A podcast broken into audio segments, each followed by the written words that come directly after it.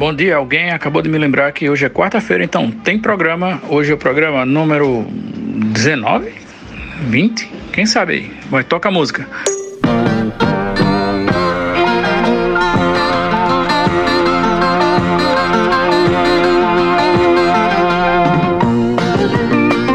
Conversando Água. Conversando Água. Conversando Água. Rapaz, quase certeza que é 20, mas quem tá contando também, né? E por 20 eu quero dizer 19. Eu confesso que eu tô meio perdido também qual é o número do de hoje, porque eu terminei de ouvir o, o da semana passada ontem, o de 4 horas. E aí já vai começar a gravar o de hoje, eu tô, tô, meio perdido. Mas eu queria começar aqui dizendo que não existiu coisa melhor, e olha que teve muita coisa boa no episódio passado, do que o show de teclado do nosso querido amigo William. Que maravilha de espetáculo.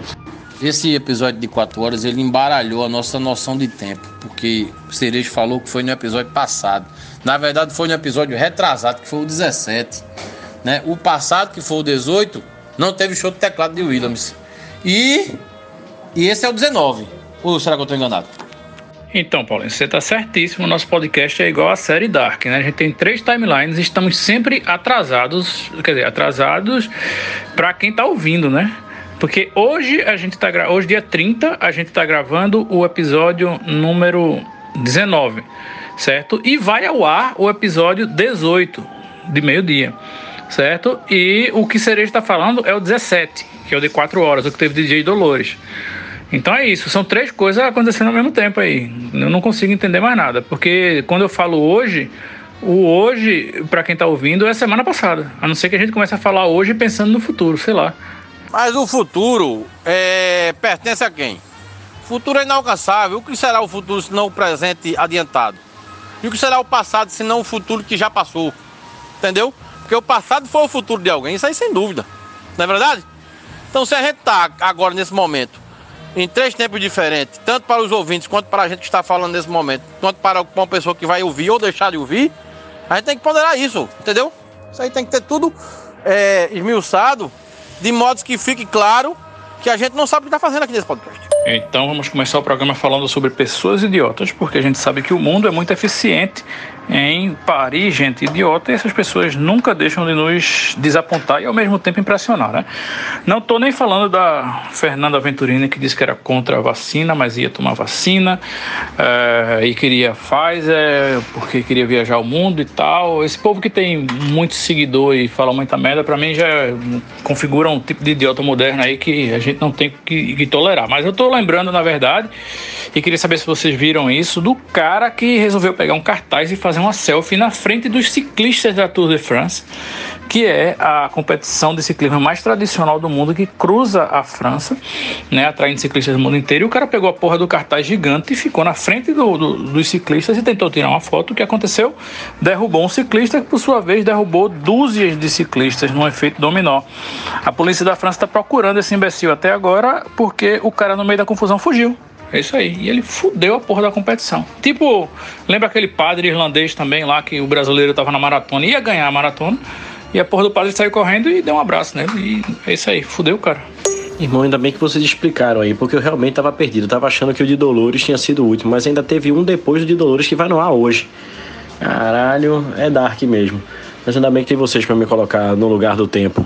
Essa parada de Fernanda Vitorini é a parte negativa, às vezes, de se dar mídia para uma coisa tão imbecil e tão idiota que foi o que aquela mulher falou. Por um lado é bom porque de certa forma ela é massacrada por expor um pensamento tão imbecil. Por um outro lado, eu acho que ela é idolatrada também, porque tem muita gente imbecil igual a ela. E por um lado, muito ruim é porque eu não sigo ela, não quero ver, não quero nem saber, mas pelo fato de tomar uma proporção tão grande essa merda que ela fala, termina chegando pra gente que não quer nem saber dela. Mas é foda, tomara que ela se lasque. Uma outra coisa que eu quero dizer para os meus amigos é que eu comecei a quarta-feira de hoje me vacinando às 9 horas da manhã, 9 horas e 15 para ser mais preciso.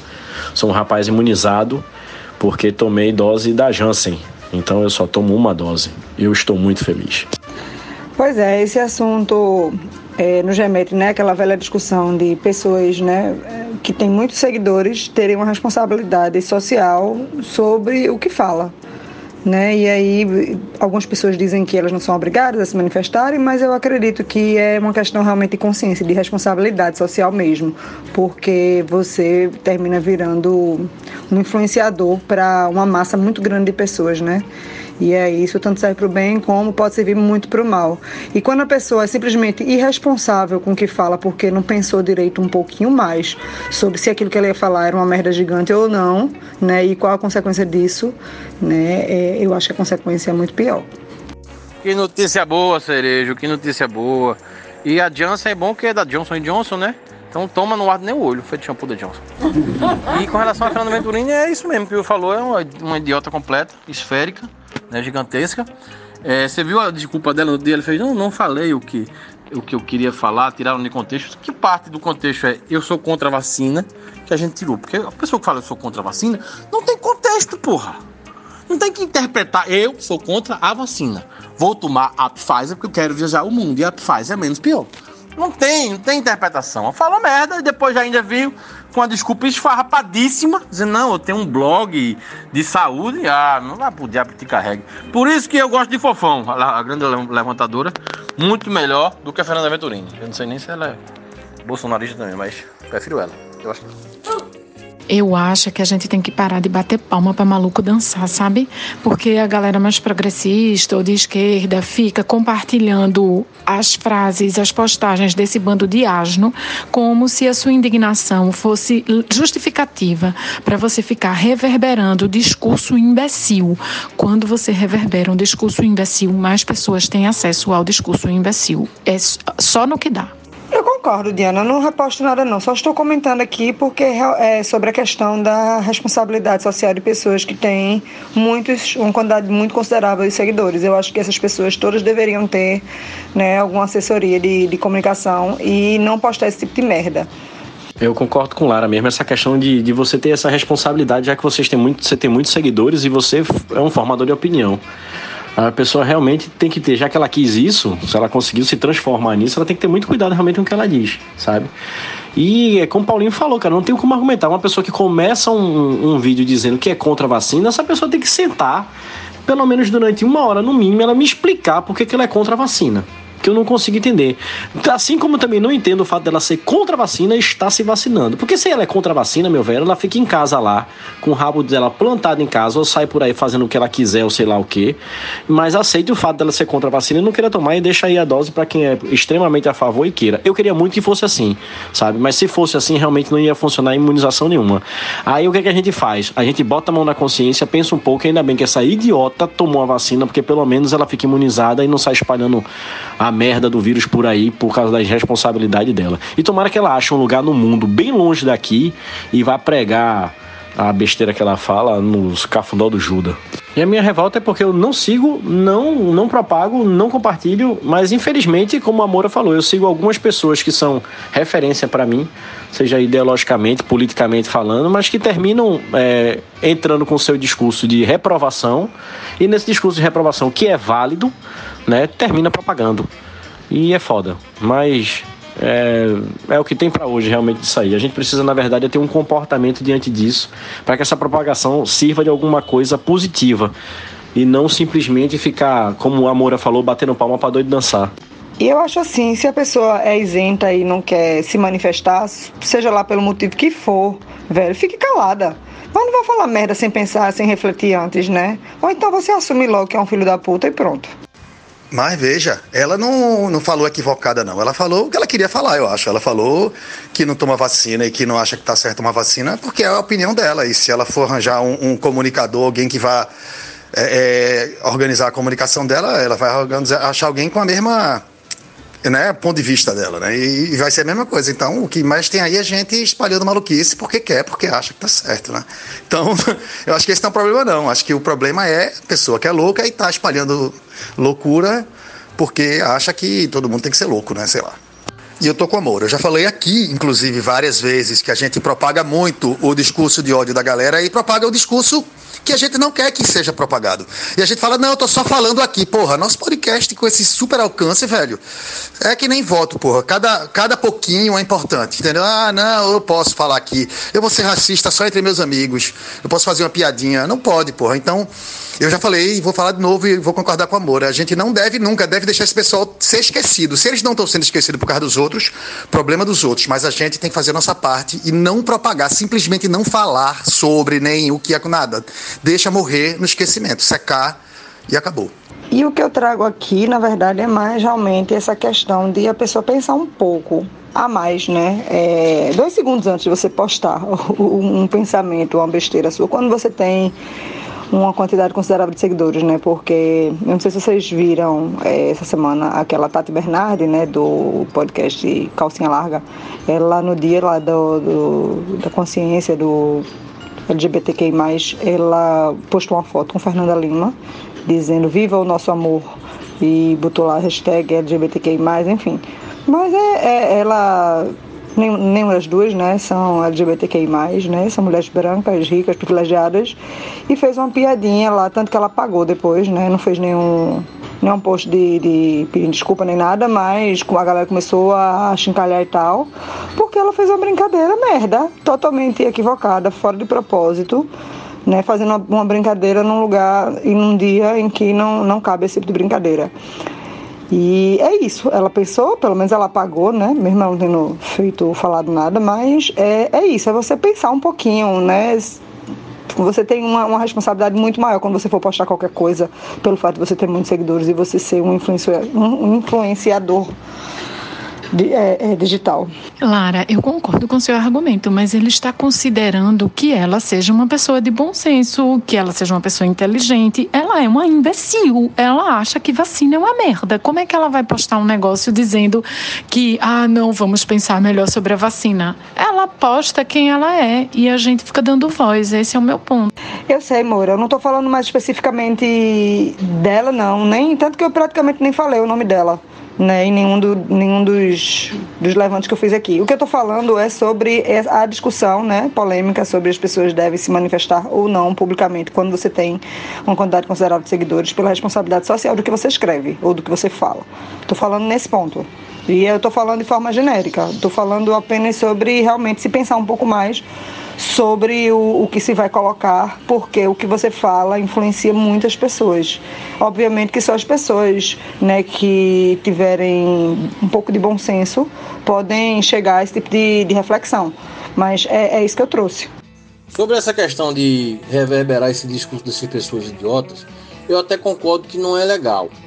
Mas por outro lado, esculhambar essas pessoas idiotas num fórum onde aqui nesse podcast nós compartilhamos praticamente da mesma opinião em relação a isso, isso é libertador, porque você ficar calado, você engolir essas opiniões dessas pessoas idiotas e simplesmente ignorá-las, pode dar uma úlcera, pode dar uma gastrite medicamentosa ou não. Então você fica mal, você fica chateado. Então, aqui, já que compartilhamos da mesma opinião e nossos ouvintes, em virtude de conhecer nossos perfis, nossos perfis também compartilham.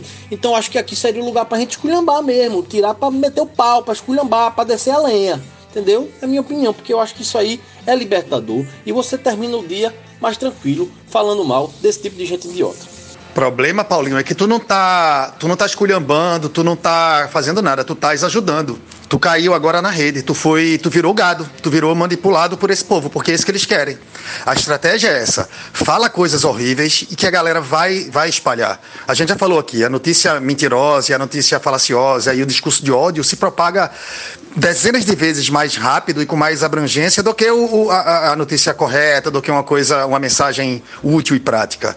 Então, na verdade, quando a gente acha que a gente está aqui esculhambando, quando a gente acha que a gente está desabafando, a gente, na verdade, a gente está se unindo a eles, dando a mão ao, ao fascismo e pegando o megafone e ajudando eles a fazer com que a mensagem deles seja ouvida por mais pessoas, que é o que eles querem no final. Eles não querem saber o que a gente está escolhendo, eles querem que a mensagem seja ouvida.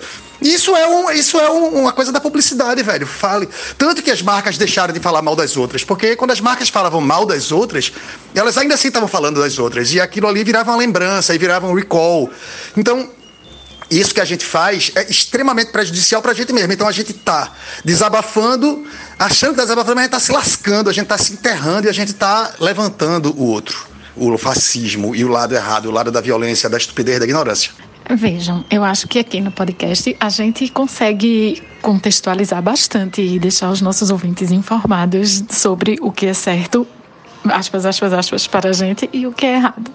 Olha, eu sei que a gente não pode mais falar de CPI da Covid aqui no grupo porque o assunto fica muito atrasado, mas eu vou ficar muito, muito, muito triste se nenhum senador perguntar a Carlos Wizard qual é o tom da tintura do cabelo dele, porque tá ridícula. Mas eu acho que não é questão só de, né, de contextualizar, é questão de espalhar a mensagem. Se todo mundo fala, daqui a pouco essa menina ela, ela tem uma relevância inacreditável. O que é que são as redes sociais? Por que like? Por que de compartilhar? Ninguém quer saber o comentário que foi feito sobre a mensagem. A turma só quer saber da mensagem em si, entendeu? Então, na verdade, é, gente, é como o sentido do meme em si. O meme, como foi originalmente concebido por Richard Dawkins, tá ligado?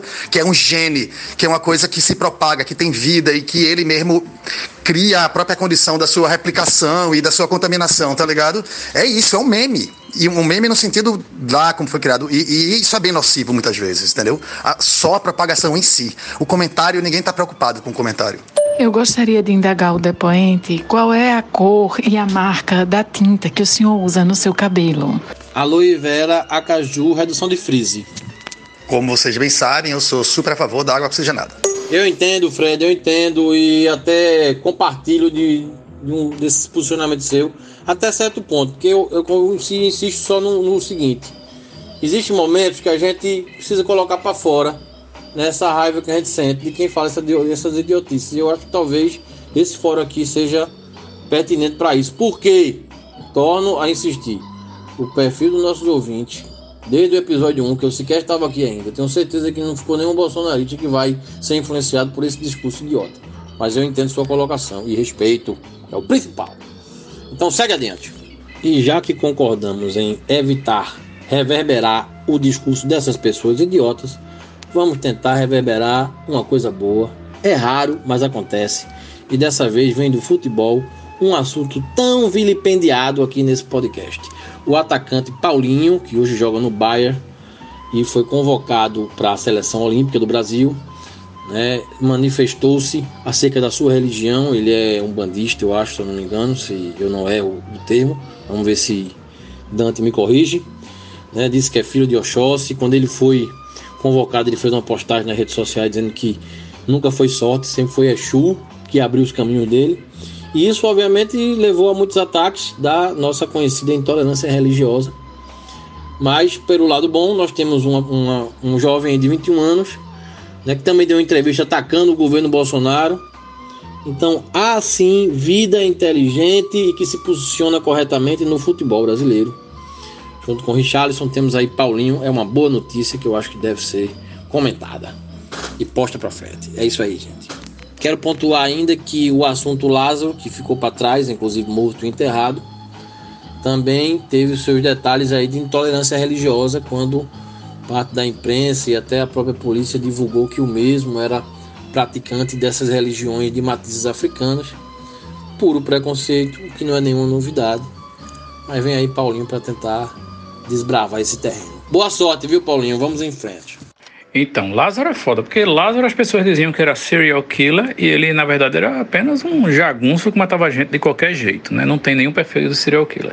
E também falavam que ele tinha pacto com o demônio, ele não tinha pacto com demônio nenhum, ele tinha pacto era com os fazendeiros, né? Ele era contratado dos fazendeiros para tocar o terror por ali e desvalorizar o valor das terras vizinhas para que eles pudessem comprar mais barato. O plano era exatamente esse.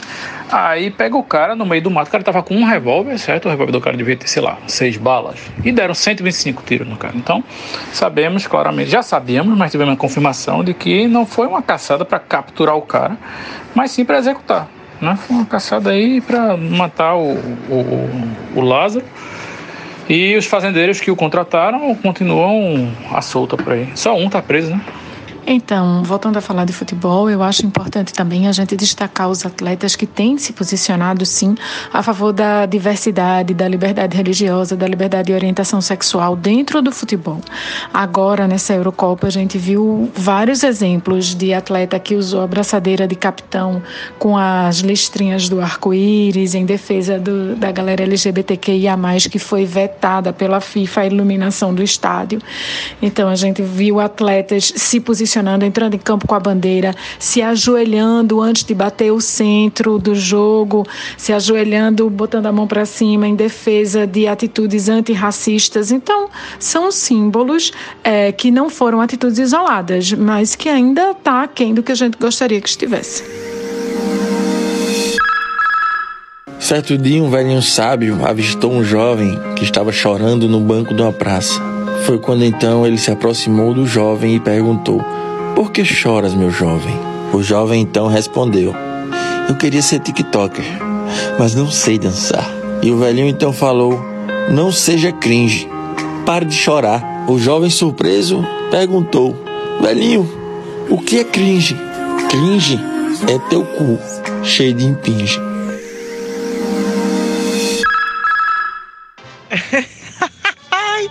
Eu tô me abrindo aqui com o, o áudio do cringe aí. Maravilhoso, Paulinho.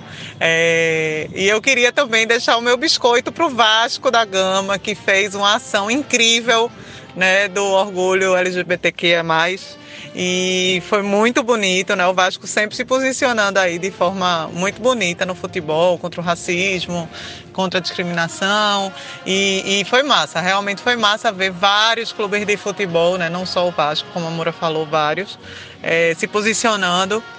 E obviamente que a gente sabe que no futebol não tem só gente ose, tá, pessoal aí, ouvintes? A gente sabe que tem gente que presta, mas é porque quando a gente fica com raiva aqui nesse podcast, eu acho que vocês já perceberam que a gente fica muito emotivo e às vezes a gente carrega né, no, no, processo, mas é isso, a gente sabe que tem gente sim, em todo canto tem gente que presta, né, gente que é do bem e gente que leva as bandeiras aí à frente.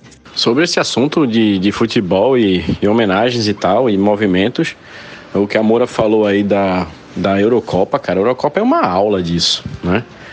De todos os exemplos que tem lá, realmente, ainda bem que aquilo ali está sendo visto pelo mundo inteiro, porque é fenomenal. Queria passar meu relato aqui sobre reações da Janssen. É, eu acho que Paulinho tem razão. O fato de ser da Johnson Johnson e não arder nem olhinho o shampoo, a coisa é séria mesmo. Eu tô quero dizer que já me vacinei às 9 horas e até agora só o braço mesmo tá com a dorzinha só da agulha mesmo o músculo durinho mais por causa da, da, da agulha do braço. Agora a reação mesmo, zero. Quer dizer, pessoal, que já temos a quase totalidade dos membros permanentes deste podcast vacinados, alguns com AstraZeneca, alguns com Janssen. Falta o nosso membro mais jovem, Dante. Vamos lá, já já chega a tua hora. Epa, eu sou a feliz portadora do chip chinês da Coronavac no meu sanguinho. Já fiz meu teste de anticorpos neutralizantes, está bombando contra a proteína spike do coronavírus. E é isso, pessoal. A vacina é a que tiver no posto, tome a que vier, que vai ser massa. É, Vero, dentre os nossos integrantes só não tivemos Pfizer. Mais beijos científicos para todos vocês igualmente. É isso, gente. Praticamente todo o podcast imunizado, performando, Caetano ao fundo, vitendo para o mundo. E eu já estou sonhando aqui com um evento que vai reunir Carnaval e São João, tudo num momento só. Concomitantemente, estaremos comendo milho cozido, cheirando loló, redor da fogueira, ouvindo frevo. Eu tenho medo desse dia. Eu vou levar uma amálgama de cerveja sem álcool e cerveja com álcool, porque eu tenho medo de ter saído imunizada da pandemia e sair no caixão de uma farra dessa. Rapaz, Cecília, eu passei por uma coisa parecida nesse, nesse último ação de rua que teve do, do, do movimento e tal, fora Bolsonaro. Como teve chuva e tal, eu cheguei um pouco atrasado, acompanhei de bicicleta. De bicicleta depois encontrei um pessoal ali na, nas margens do Central, ali tomamos uma cerveja. Depois eu fui encontrar minha irmã ali no Bolacha, ali na, pelo lado do Espinheiro e tal, não sei o que. E fui tomando de uma cerveja, de outra cerveja, não sei o que, ficando feliz porque vendo o povo. Meu irmão, quando eu vi, eu tava embriagadíssimo. Assim, ó, do nada. Parece que você fica tão feliz e tá eufórico porque tá conseguindo ver uma pessoa encontrando outra e tá tomando uma cerveja, e mesmo que a distância, conversando assim um pouquinho e tal, matando um pouquinho dessa saudade. E aí vai aparecendo uma pessoa conhecida, outra pessoa conhecida, quando você tá muito embriagado, velho. É massa, mas dá um PT da porra. Bem, gente, eu trago para vocês a notícia do mundo animal. O jabuti, do cantor Luiz Caldas, aquele baiano famoso, né? Todo mundo sabe. É... Do fricote. Ficou preso num duto de escoamento de água. A jabuti, que é uma jabuti fêmea chamada Cleópatra, ficou presa e não conseguiu sair com o próprio esforço e ele teve que chamar os bombeiros que vieram ao resgate da jabuti, né, a salvando desse, desse incômodo de estar presa nesse duto aí. E por sorte está tudo bem com Cleópatra. Eu me lembrei disso porque eu também tenho um jabuti aqui na minha casa, chamado PP. Certa feita ele desapareceu e o porteiro me ligou dizendo que ele estava no ponto de ônibus com um passe C na boca. Ninguém sabe onde esse jabuti ia. É um, é um, bicho que eu sempre indico. Sensacional essa história, Paulinho. É um bicho que eu sempre indico é, para as pessoas criarem, porque jabutis são, são criaturas que você vai morrer, seus filhos morrer, seus pais vão morrer, todo mundo vai morrer ele vai ficar. Você não passa pela situação de enterrar pelo bichinho, só se alguma catástrofe realmente acontecer. Né? Minha mãe também já criou jabutis, na época que eu morava lá tinha jabuti. Eu me lembro que eram dois, chamava-se CPI e o outro era precatório. Veja só que coisa atual. E o que é que aconteceu, sério, com esses jabutis que eu não conheci? Foram morar numa fazenda. Na verdade, a história desse jabuti é um pouco trágica, pelo menos de um deles. Eu só não sei se é CPI ou se é precatório. Porque o que acontece é o seguinte: a gente fazia besteira de criá-los na cozinha lá da casa de mamãe.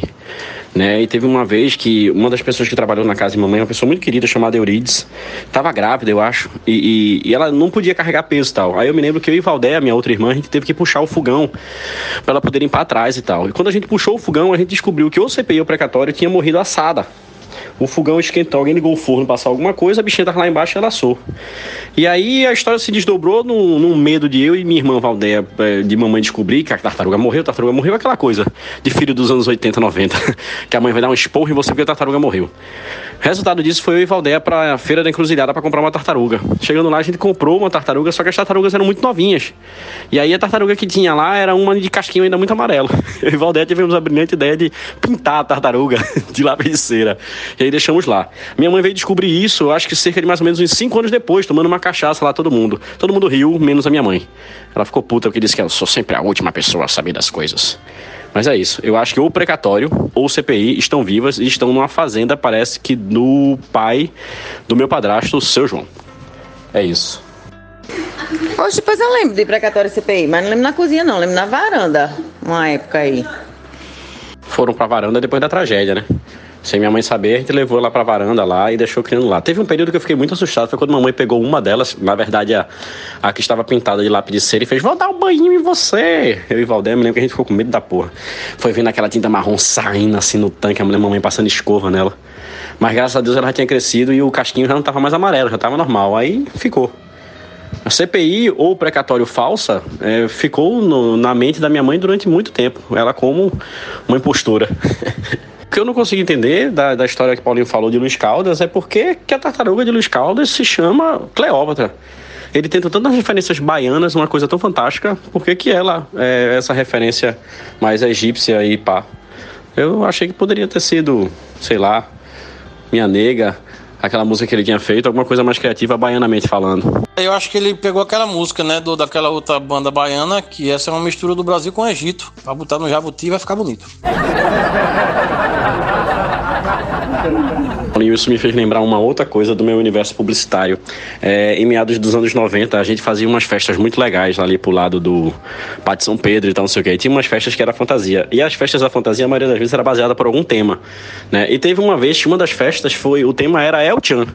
E eu me lembro até hoje, cara, que era uma coisa mais criativa que eu vi nessa festa. A gente teve um cara que foi de pau, no, pau que nasce torto. O cara passou a festa inteirinha com um galho, assim, meio preso assim nas costas dele, e ele envergadinho pro lado, assim, a noite todinha. Eu achei genial aquilo ali. Pois é, referência egípcia tinha minhas cobras, né? Mas aí tem uma ligação, né? E aí era o que? Era Xantipa, Artaxerxes e Ramsés, as três cobras que eu criei uma época, quer dizer, em três épocas diferentes, né? Tô começando a achar que se o Ibama ouvir esse podcast vai dar uma cadeia triste aqui pra gente. Então melhor não falar que eu criei também Falcão, Caranguejeira, Sagui, também Cágado, é, que mais? Essas coisas, né? acho que só, né? Também chega, né? Cachorro, né? Cachorro não vale, né? Rapaz, cereja, essa história de fantasia é muito engraçada, velho. Essa daí que tu contasse, eu, me, me recordou uma, um cara que eu encontrei em Olinda uma vez. Ele tava com uma palmeira bem grande, né, segurando a palmeira, tipo, era uma folha de palmeira, um negócio desse. E em cima tinha um globo, né? Aquele globo inflável, amarrado em cima da, da palmeira. Aí eu cheguei nele, bicho, que fantasia é essa? Ele fez plantão globo.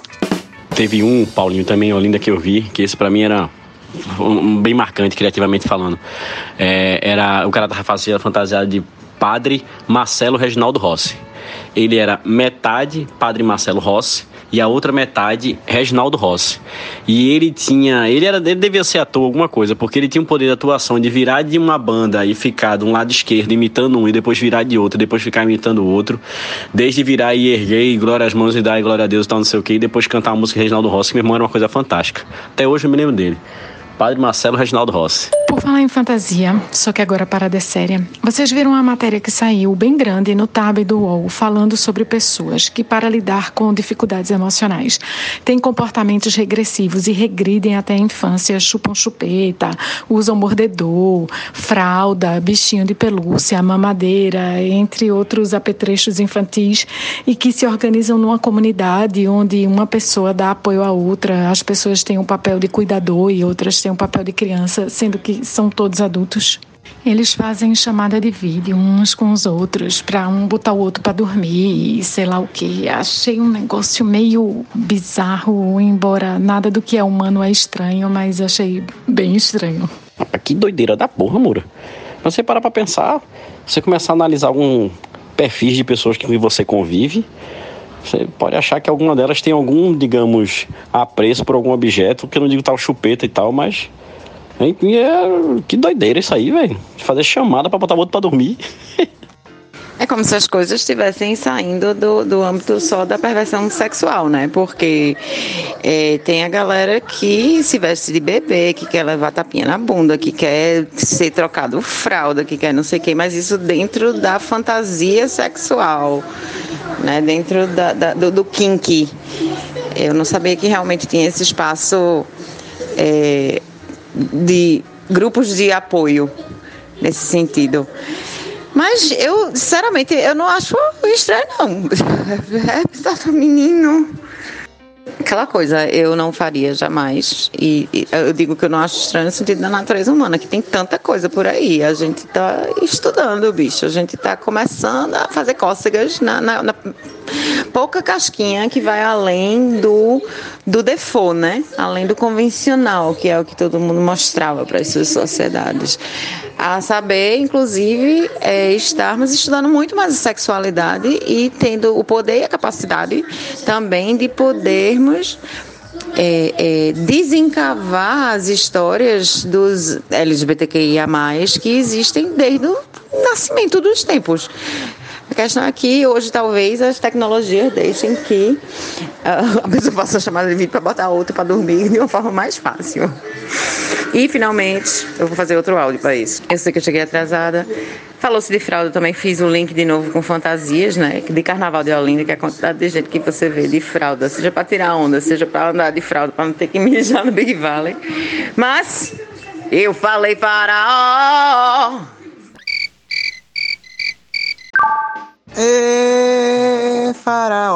Então, Cécia, a questão é exatamente essa. A maior parte das pessoas que pratica essa regressão infantil, regressão à infância, é, afirma que não tem nenhuma conotação sexual. Alguma, alguns deles, inclusive, rejeitam totalmente a conotação sexual. Alguns admitem que pode haver aí um fetiche sexual.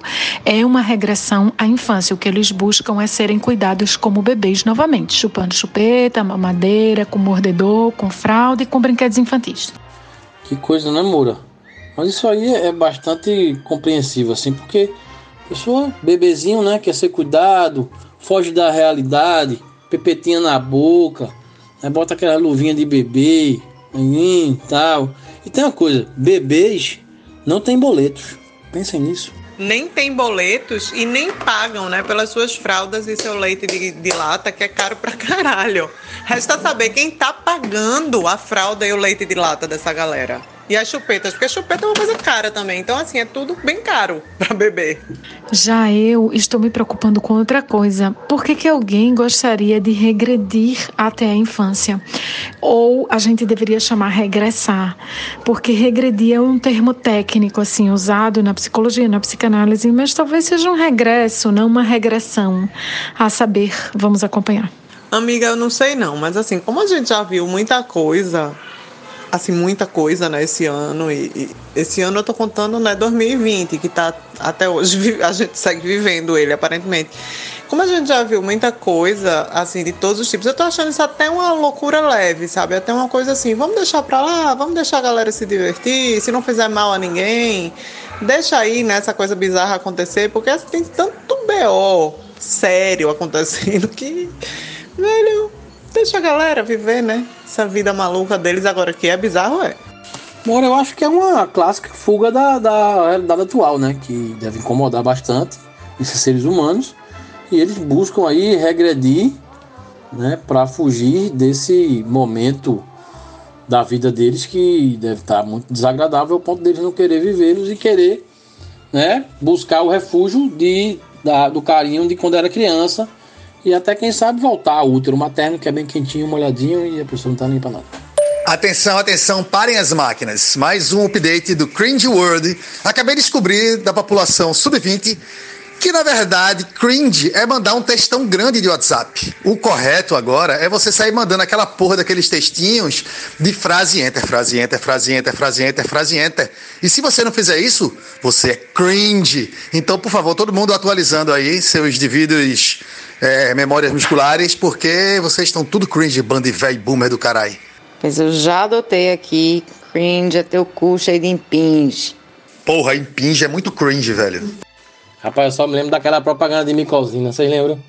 Impinge, frieira, pano branco, passa micosina, bestado. Rapaz, tem uma coisa boa de coçar é frieira. Aquela entre os dedos, né? Você bota e fica vuc, vuc, vuc, coçando, coçando, coçando. Quando ela tiver em carne viva, você pinga uma solução de iodo em cima. Pronto, aí é só bater na luz e voltar. Paulinho, eu tenho uma história de, de coçar e botar álcool. Álcool, de, álcool normal mesmo, que a gente tinha em casa, né? Álcool líquido antigamente, acho que é 40%, e que hoje em dia não, hoje em dia quase não tem mais, né? Tudo álcool gel. É, e voltou líquido agora na pandemia, né? A 70%. Mas quando eu era pequena, e até hoje, eu tenho muita alergia à muriçoca, daquela de ficar um calombo mesmo. E aí, quando eu era pequena, eu coçava dormindo, era um desespero, assim, tipo, voltava da praia no domingo e aí a perna começava a coçar, velho, eu coçava, coçava, coçava. E eu me lembro que eu ia bamba, velho, de sono, assim, batendo nas paredes de casa, até a cozinha lá na casa onde a gente morou quando era pequena. E pegava, velho, botava um pouquinho de álcool na tampa e passava assim nas feridas, porque era a única forma daquela porra parar de coçar. É, eu não, não tinha outra técnica. Eu me lembro que eu falava, não aguento mais coçar, e aí eu não conseguia dormir porque eu tava coçando, e aí eu ia lá, velho, e passava álcool na perna. E aí dava aquela mistura de alívio porque parava de coçar e aquele ardor da porra porque tava ferido. Olha, frieira, eu não posso dizer que eu tenha tido. Se, se tiver tido, foi mal diagnosticado, tá ligado? E eu, eu, realmente não, não consigo identificar. Mas, se tem um negócio que menino pegava, pelo menos na década de 80, era lava migrans. E aconteceu uma coisa curiosa que foi o seguinte: eu de uma pivete de um ano que passava os domingos todos na Praia de Boa Viagem e eu no Janga, sei lá, a gente foi morar na Inglaterra. E aí, quando chegou lá na Inglaterra, eu tinha levado na minha bunda uma lava migrans com a minha própria pessoa. E os médicos na Inglaterra não faziam a menor ideia do que se tratava aquilo. Uma coisa jamais antes visto, vista, pelo menos naquela época, né? E aí, tipo assim, manhã sabia o que era, e aí disse: não, isso trata com não sei o que, não sei o que, não sei o que, tererê, é só passar tal substância, que manhã lembrava qual era, que o bicho seca, morre e puta que pariu. Lava migras, bicho geográfico para aqueles que não são do Nordeste ou do Recife, Pernambuco, não sei. E aí, bom, o saldo é que a minha bunda virou uma página de uma revista científica lá na Inglaterra, quando ela tinha mero um aninho. Diga aí, minha irmã, tu levasse uma lava amiga da bunda para a Inglaterra, do Janga para a Inglaterra, diga aí. Que resenha, Cecília. Imagina a lava amiga chegando lá, os, os médicos ingleses olhando para ela dizendo, o que é isso aqui? Ela saindo assim da bunda, dizendo, ah, eu sou fera do Janga, eu. Fera do Janga já devia ter se lascado sozinha, com frio, né, véi? Já devia se obliterar automaticamente. É, eu tenho quase. Eu, eu acho que foi do Janga, foi do Janga, foi do Janga, essa bexiga. Rapaz, eu passei muitos verões no Janga ali, velho. Meu avô comprou uma casinha lá. Há muitos anos atrás, a família toda ia pra lá, ia numa casa pequena, tinha três quartos, mas assim, enchia de, de neto, de gente. E ele deixou, ele deixou de ir, né? Muito tempo. Aí ele, só os filhos que tomavam de conta, que eram meus pais, minhas tias e tal. E a gente veraneava lá, velho, no Janga, e era uma coisa de louco. Isso aí eu tô falando década de 80, né? Aí pegava uma com aquelas pranchinhas de isopor, voltava para casa com os mamilos tudo assado, aí botava hipoglós no mamilo. Era o famoso Kid de caladril também, né? Voltava tudo vermelhinho e mete caladril pra cima, ficava todo empapado de caladril. Ô, oh, época boa. Eu imagino Cecília sendo presa e deportada, tá ligado? Por estar tá importando a fauna, a fauna né, doméstica para outro país. E vou dizer, viu, bicho, lava migra é bom. Agora, meu irmão, pegar bicho do pé ali naqueles cajueiros, indo pra Praia de Sossego, Itamaracá, porra, não tem melhor não, viu, meu velho? Tá ligado? Aquele bichão do pé que fica só aquele buraco assim, é um dedinho assim, um dedão, um buraco de um dedo assim, um dedal dentro do pé. Papai tirava com agulhinha, meu irmão, saía a bolsinha assim inteira, velho, meu irmão. Ficava lá assim, um dedal aberto no pé. Puta que pariu, era bom demais aquilo, viu? Caralho, diga aí, Cecília M, um ano, presa e deportada da Inglaterra ou presa e presa mesmo, né, numa prisão de alta segurança por bioterrorismo. Podia ser uma porra dessa também. E eu digo, viu, o kit caladril me fez muito bem durante muitos anos. A gente ainda tinha uma, uma doidice. Menina, ainda podia usar maiô. E a gente não usava maiô, a gente usava aquele suquine. E aí botava uma camisa, né, um t-shirt grandão por cima, que não adiantava de porra nenhuma, porque subia a camisa e aí o bucho ficava roçando na prancha. Do mesmo jeito, você voltava, parecia que tinha um bilhão de brotoejas na barriga, aquele negócio ardendo que só o cão. Aí no dia seguinte, o que, é que você fazia? Sem hipoglós, sem nada? Tudo de novo. Olá, bom dia. Eu sei que a gente tinha prometido só voltar a falar aqui às 10 horas, né, para dar dignidade para o nosso público, mas é, a Harvard publicou na Nature um estudo em que mostra que Pernambuco foi o estado do Brasil com o melhor gerenciamento da pandemia. Mas olha só, houve em Pernambuco houve menor diminuição na taxa de mortalidade, né? Houve menor taxa de mortalidade em todos os estados. Estudo feito entre janeiro e abril desse ano. Então, entenda como quiser, mas de qualquer forma, a boa notícia é para acordar, né? Pra levantar e tomar um café. Beijo a todos. Sinto-me orgulhosa de ter contribuído um pouco para isso, através do isolamento social extremo e todos os cuidados sendo tomados, apesar de em detrimento um pouco da saúde mental, né? Mas é um orgulhozinho que dá e a gente poder ter uma esperançazinha de que vai melhorar. Fred, é, só, só é, é massa, né, a notícia, mas só dando um ajustezinho, Pernambuco foi o estado que menos perdeu em expectativa de vida no Brasil, né? Ou seja, foi feito um estudo de quanto de expectativa de vida, em quantos anos, né, de expectativa de vida os, os estados tinham perdido é, em sua população e Pernambuco foi o que menos perdeu. Foi algo parecido com 0,78, quanto o resto é tudo um e um e pouco e vai até quatro e pouco, dependendo do estado. Essa pesquisa aponta também, é, não, não que tenha sido objeto da pesquisa, mas os números mostram que os lugares, os estados onde o presidente Jair Bolsonaro teve uma votação mais expressiva e onde a população, uma boa parte da população, continua apoiando o presidente, são os estados que sofreram um impacto maior da Covid-19, porque, evidentemente, são os lugares onde as pessoas confiaram mais no presidente, confiaram nas medidas preconizadas por ele, evitaram o uso de máscara, não fizeram distanciamento social, fizeram tratamento preventivo para a Covid-19, tomaram aquele pacote de remédios ineficientes e deu no que deu, né? Um dos estados onde a situação foi mais grave, inclusive, é o Paraná, que é um estado com excelente condição financeira, alto IDH, mesmo assim a população pagou um preço alto. Bem, não deixa de ser uma notícia boa, né? Dá um certo alento e vamos em frente. Eu acabei de ver uma notícia aqui de que os casos da tal variante Delta deram um pipoco na Rússia e estão colocando a culpa na, nos jogos da Eurocopa. Que teve muitos jogos por lá e o pessoal não respeitou os protocolos aí de distanciamento, nem uso de máscara, né? Aquele buruçu dentro do, do estádio. E a Rússia voltou a vacinar quem já tinha sido vacinado com as duas doses há seis meses atrás, para poder tentar conter a expansão dessa, dessa nova variante. Aí fica Fica notícia boa por um lado e a ruim é essa, porque eu já estava meio que com uma certa esperança de que quando a população tivesse vacinada, pudesse voltar a assistir um jogo do Timba e tivesse carnaval. Mas pelo jeito, não vai ser o caso. Porque as pessoas acham que vacina é milagre. Como eu já falei aqui, vou repetir: vacina não é milagre e ter vacinado uma, duas vezes que seja, uma principalmente, não é motivo para sair por aí aglomerando, né? Porque eu já tenho amigo que já começou a chamar para sair porque tomou uma porra de uma dose de uma vacina, tá ligado? Então, a gente tem um caso maravilhoso de Israel que fez um vídeo lindo com todo mundo tirando a máscara e mostrando sorriso porque estava com a Covid controlada. E tá aí agora, sonzinho de disco arranhando, todo mundo volta a botar máscara de novo naquela porra, porque não é assim que funciona a vacina, né? Para deixar claro, a vacina você tem que ter, ter uma população com número suficiente de pessoas, como Diana já falou, aí 75%, vacinadas eficientemente para poder ter imunizado e, a, e, a e o vírus não circular e morrer de fome. Então, vacina, minha gente, por favor, uma, duas doses, quatro, cinco. Não é motivo para tirar máscara, não é motivo para aglomerar ainda. Não vai ter carnaval. Fica em casa e é isso aí. É isso mesmo, Fred. Você tá certo, meu velho. Vai demorar para o negócio voltar para o normal. Se é, que vai ter normal de novo.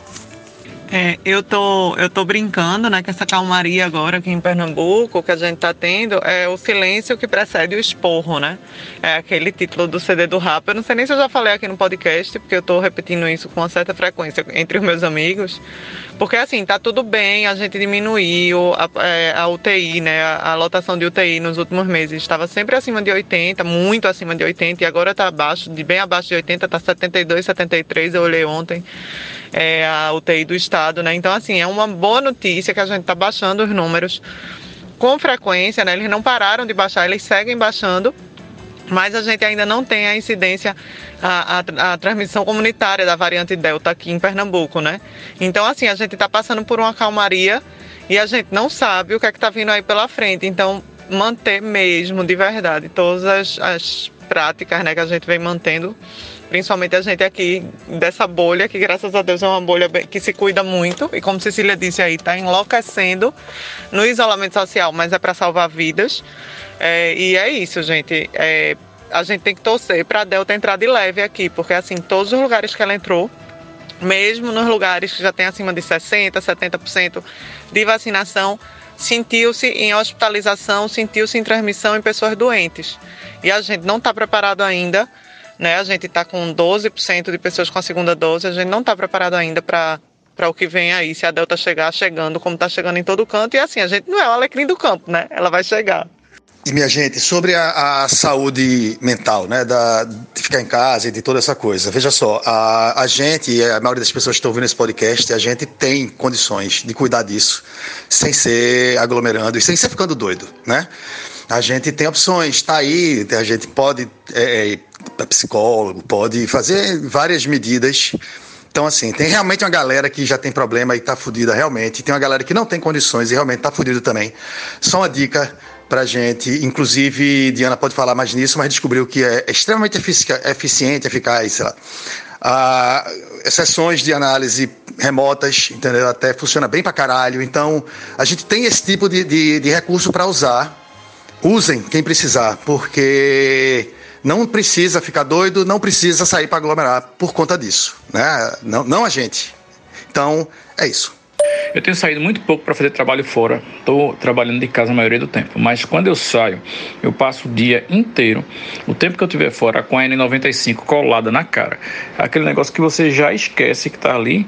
E na hora que você tira, é que você lembra que está com aquela porra apertando e marcando seu rosto. E ontem teve, eu tive uma, uma, leitura disso muito mais revoltante, por assim dizer, porque eu estava parado num, num, num semáforo né? E aí tinha um restaurante desses que é aberto para calçada e todo mundo sem máscara, confraternizando, tomando cerveja, tava cheio. Acho que ontem teve jogo de futebol, talvez, não tenho certeza.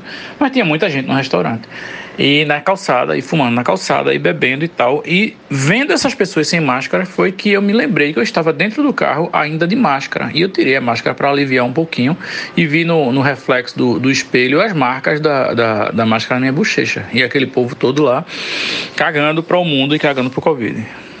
Pois é, né, velho? E é uma questão de costume e consciência, né? Eu já tô usando o N95 há um tempão da porra, assim, só uso o N95. E agora, quando eu vejo máscara de pano, meu irmão, me dá uma agonia do caralho, tá ligado? Ontem eu vi uma foto de banco de imagem, toda bonitinha no escritório, a galera com máscara de pano. Eu, que merda é essa, meu? Chega me deu um calafrio. É foda. Então, é essa questão mesmo de, de quem, o que você pretende, né, velho? É, isso é foda mesmo. E só para deixar um recadinho aqui para a galera que é sommelier de vacina, que 50% das pessoas que se infectaram com a variante Delta em Israel já tinham sido vacinadas com as duas doses da Pfizer. Vacina é uma lógica coletiva. Todo mundo tem que se vacinar com a vacina que tem no posto. É só assim que a gente vai conseguir debelar essa pandemia. Inclusive, é possível que a gente tenha vacinação todo ano. A gente a, a vacina da, da Covid-19 vai ser uma vacina anual. Então vamos todo mundo ficar esperto e tomar vacina. Quando tiver vacina, evidentemente, né? Porque nem sempre tem e a gente sabe disso. Eu estava vendo que em alguma cidade brasileira, que eu não lembro agora qual foi, se o camarada chegar no posto e se recusar a tomar a vacina, ele vai para o fim da fila. Ou seja, ele só vai poder é, requerer, é, é, agendar né, e tomar vacina sem escolher né, depois que abrirem para tipo menores de 18 anos, sabe? Tipo, assim, ele vai para a última categoria aí, porque é a categoria dos retardatários que não quiseram tomar vacina disponível no dia que estava prevista a sua vacinação. É a minha preocupação com divulgação de dados positivos. É, não que isso mexa com, com a população e mexa com o orgulho dela, porque isso é um, um, bem que todo mundo conquistou. Mas na maioria das vezes, quando aparecem esses dados positivos de UTI mais vazia, é, de números positivos, a turma endoida e acha que já pode tudo e sai lambendo é, corrimão de shopping e por aí vai. É, isso é que eu acho a doideira disso. Will, eu acho que essa galera que se recusa a tomar vacina devia ir para cadeia, não para o fim da fila. O fim da fila ainda é um lugar legal para eles. Rapaz, é isso mesmo, Cerejo. A gente até falou sobre isso aqui uns episódios atrás, que até a vacinação, né, aumentando, a turma já fica na estiga. Eu acabei de receber um convite para almoçar aqui no Rio Mar. Um amigo meu tem um negócio lá, disse, me chamou, ah, vem almoçar aqui, fulano vem. Eu digo, bicho, não sei se tu sabe o que é que tá acontecendo no mundo, bicho. Dianas, Meiras e Moura, vocês viram que hoje a chará de vocês estaria fazendo 60 anos, Lady Di. Se estivesse viva, estaria fazendo hoje 60 anos, nesse dia 1 de julho. É foda, o tempo voa, né, velho? Parece que foi um dia desse que aquele acidente terrível aconteceu com essa mulher, né? fugindo de paparazzi. Eu sempre achei uma ironia do destino o nome dela traduzido ser Senhorita Morte. Rapaz, de fato, nunca parei para pensar nisso, mas é verdade. Tem a Lady Di, tem a Lady Gaga e tem a Lei do Cão. Esqueceu de Lady Laura. Então, eu me lembro claramente do dia do acidente. Eu achei muito triste aquilo tudo. E eu, lembro que não tinha internet, não tinha rede social. Mesmo assim, a maioria das pessoas que viram a cena, os paparazzis que estavam perseguindo, foram fazer fotos do acidente antes de chamar um socorro. Foi muito chocante na época. E eu acho que a princesa Diana virou, acabou virando sem querer, obviamente, um símbolo dessa de, de uma crise de imagem enorme da coroa britânica que depois eles tentaram reverter e a rainha é legal. Eu acho que tem um trabalho de imagem muito grande em torno da família real, mas eles não conseguem se livrar dessa, dessa mancha de jeito nenhum, da maneira como eles trataram essa mulher em público, que ela definhou aos olhos de todo mundo, tinha depressão, anorexia nervosa, era tratada pelo príncipe de uma maneira absurda e ele tinha amante e ela teve amante, enfim, acho que é um caso bem emblemático. Esquecer a pior de todas, Lady Murphy. Quando eu digo que a rainha é legal, eu estou querendo dizer que é o trabalho de imagem da coroa britânica para todo mundo acreditar que a rainha é legal. Você viu The Crown? Pois é, e hoje William e Harry fizeram a inauguração de uma estátua que foi é, colocada lá no Palácio de Kensington, em homenagem ao, ao que teria sido né, os 60 anos dela. Eu lembro que lá pros anos 90, antes de eu sair de Moeiro. Tinha um galeguinho lá, que me fugiu o nome dele agora. Não era nem galego, ele tinha um cabelo meio avermelhado, sabe?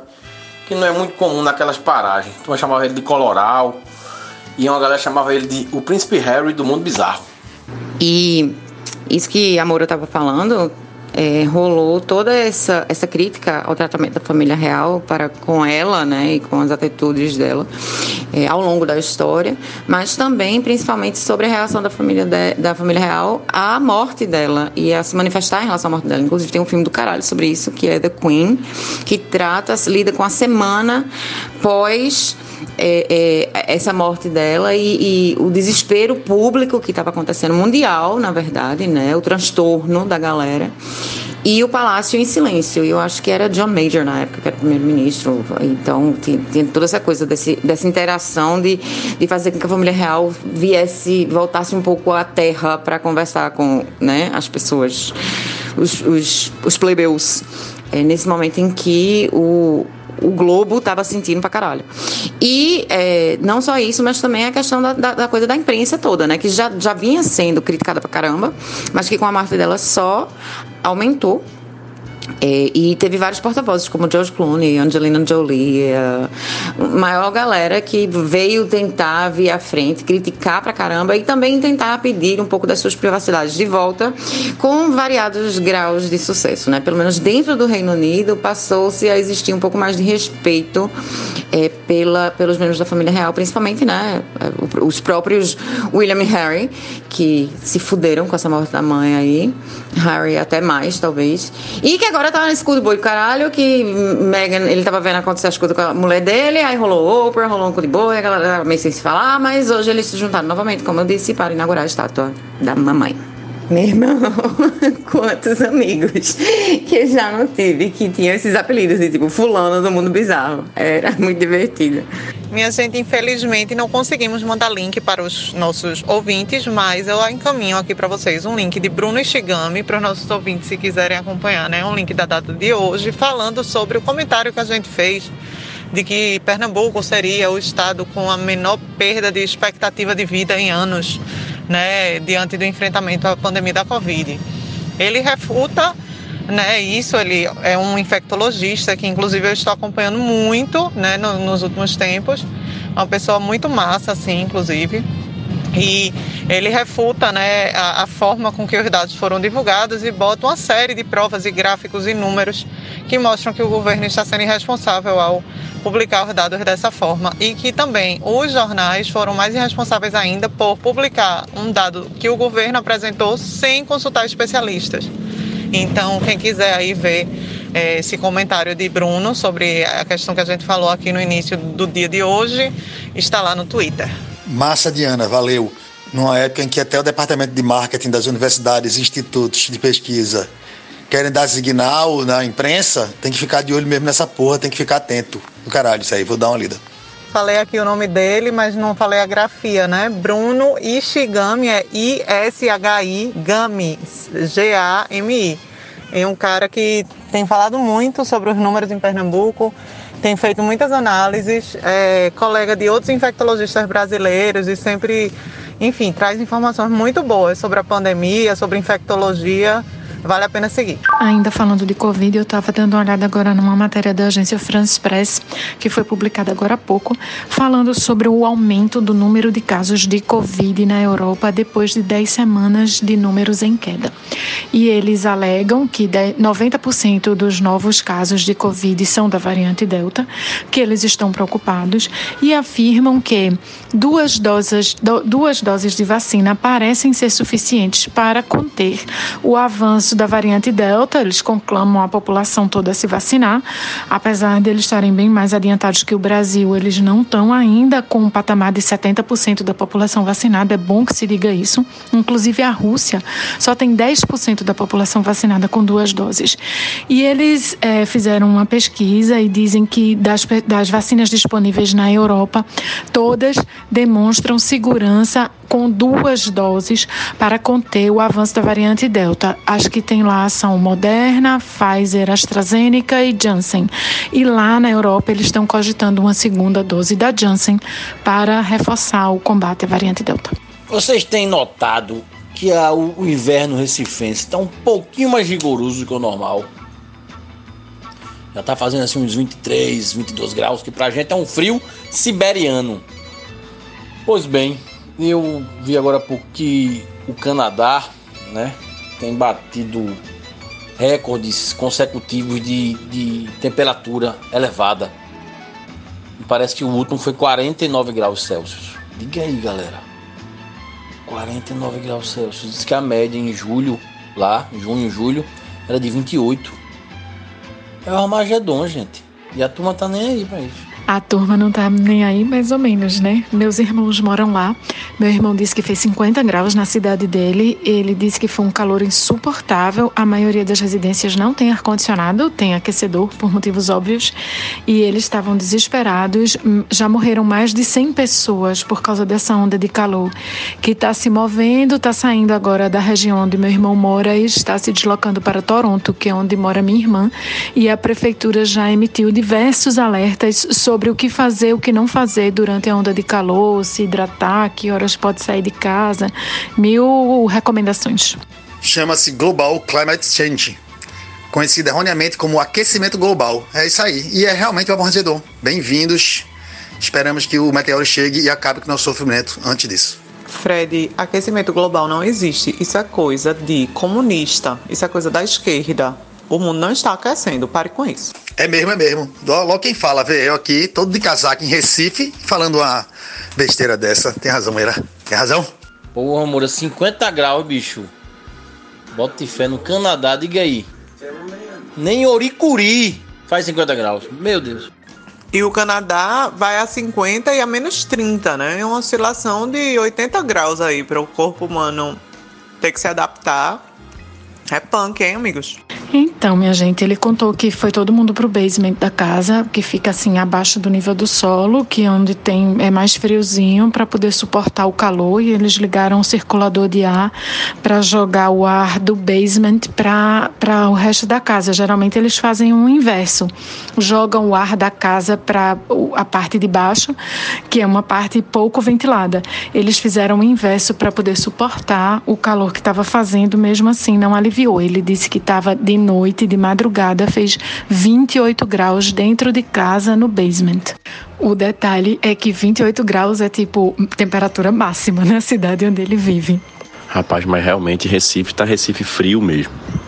Eu tô impressionado com essas temperaturas que tá rolando.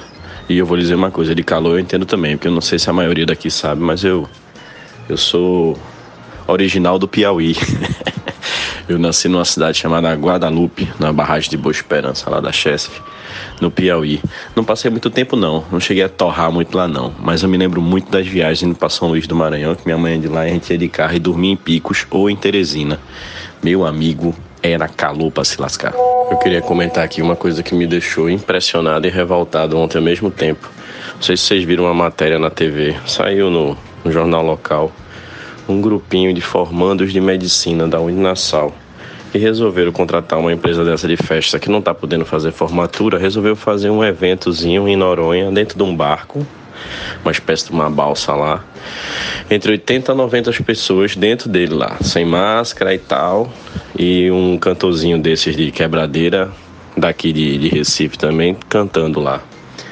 Né? A, a, o argumento que deram foi que estavam todos testados de Covid, eram todos vacinados, porque já estavam atuando em hospitais e tal, não sei o que, residência, essas coisas, e que não tinha problema nenhum, não. Foram para Noronha, tendo um decreto realmente que não pode fazer festa em relação a isso, faz uma aglomeração dessa. É, formandos de medicina, tá? Já começaram bem pra cacete, né? É uma raça de médico que tá vindo aí pra gente.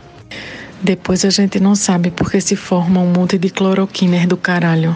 Eu só sei que a administração da ilha tá puta com o negócio e tá vendo os trâmites aí para punir realmente quem foi que organizou isso. Agora, eu acho que o CRM é que devia fazer realmente alguma coisa com esses formandos, recém-formados no caso, né? Porque já começava realmente levando um sacode para entender como é que a coisa funciona, tá entendendo? E eu acho que o CRM serve realmente é para isso, sabe? Para realmente botar esses médicozinhos que acham que são Deus, né? Na linha. Eu pensei que eu fosse campeão aqui em viver no calor, porque fui criado em Limoeiro até os meus 18 anos. Né? E Limoeiro é uma cidade que ela tem um clima de serra, ela fica no pé de uma serra e a serra baixa para todo o vento. Né? A, a cidade parece uma panela de pressão no pé da serra. Eu costumo dizer que são quatro estações bem definidas lá, que é verão, calor, quentura e mormaço. Mas essa região aí do Piauí, de Picos e tal, a turma é terceiro dan em matéria de calor, então você está na frente. Não vou nem falar de Moura, que Moura é do Pajeú. O Pajeú tem um clima maravilhoso. De manhã pega fogo, mas de noite é um frio, sempre constante e bonito. E bicho, com relação a essa parada do, de, dos médicos aí em Noronha, eu vi essa notícia, realmente me chateou bastante também, porque já faz tempo que essa, que essa categoria vem sendo desgastada aqui, na minha opinião, né? Vem sendo, né, constantemente, feito o Moura falou aí, tem um monte de cloroquina. Então é difícil, é, difícil não falar, não falar assim, vamos dizer assim, não esculhambar os médicozinhos.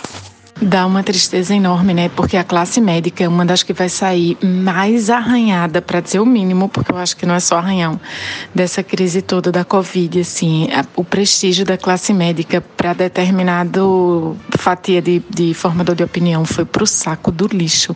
É um negócio impressionante.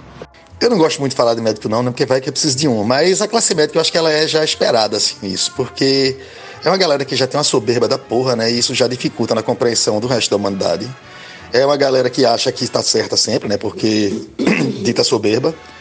E um povo que é pouco conectado, porque acho que a própria natureza do, da profissão deixa assim, né? Pouco conectado. E vive afundado em estudo, então vive muitos, talvez, na, na, naquele mundinho deles. Ou seja, é um povo desconectado do mundo. E uma coisa que as pessoas costumam confundir é que médico não é cientista. Médico não tem obrigação nenhuma de ter, quer dizer, teria obrigação, claro, mas não tem senso crítico, pensamento crítico. Então, médico é médico, cientista é cientista. Então, médico pode estar tão errado quanto engenheiro em relação a qualquer coisa. E aí vem, né, cloroquina e tal, a galera que é, geralmente começa a ganhar muito dinheiro e tal. Então, velho, é uma receita perfeita aí para que vire esse tipo de gente. Então, a verdade é essa. É aquela máxima popular, né, que diz que Deus tem que tomar cuidado, porque se ele levantar da cadeira, o médico senta. Essa foi boa, Mira. Poesia não. Só lembrando para os queridos ouvintes, não estamos generalizando, né? Estamos falando só de uma grande parcela deles. Rapaz, inclusive tem uma amiga nossa, não sei se ela ouve o podcast, mas que uma vez ela ligou para mim, puta, puta ensandecida, porque eu tinha dito que todo médico era bolsomínio, né? E ela ligou para mim, meu irmão, me deu um esculacho de meia hora, velho. E ela fez, você vá pra merda, seu porra. Lula 13. Eu digo, beleza, desculpa. Uma amiga médica, né? Que fique claro, obviamente, né? Ah, sim, com certeza. Essa crítica, né, não é para força médica de jeito nenhum, de forma total, né? Principalmente nessa pandemia agora, o que a gente está criticando aqui de forma bem clara é aquele kit de remédios, né, de tratamento precoce que não existe comprovação científica e que muitos ainda continuam, né, dizendo que os pacientes tomem e, e fazendo uma propaganda falsa e matando pessoas, né, efetivamente. É, todo o meu respeito aos médicos, ao SUS, aos técnicos, aos enfermeiros, aos laboratoristas, a todo mundo que está aí contribuindo para a gente ser salvo, né, de alguma forma, porque imagina se não fossem eles, né, já somos 500 mil vidas, avalie onde é que a gente ia estar. Tá. Estou eu aqui debruçada com as notícias de ontem, quando vejo que o governador do Rio Grande do Sul se declarou homossexual oficialmente. É, eu acho que todo mundo sabia, ou pelo menos eu achava que todo mundo sabia que ele era gay, mas oficialmente é, essa declaração foi dada ontem. E aí tem uma galera de esquerda reclamando absurdamente porque o governador do Rio Grande do Sul se declarou homossexual, o que não faz nenhum sentido, porque se a, é uma, as pautas identitárias são pautas de esquerda, eu não consigo entender porque que eles estão reclamando. Mas, enfim, uma das respostas para esta queixa seria o fato de ele estar usando isso para fazer campanha. Se ele está usando isso para fazer campanha porque ele quer se lançar presidente daqui a dois anos, um ano e meio, a esquerda acabou de fazer a campanha dele, né?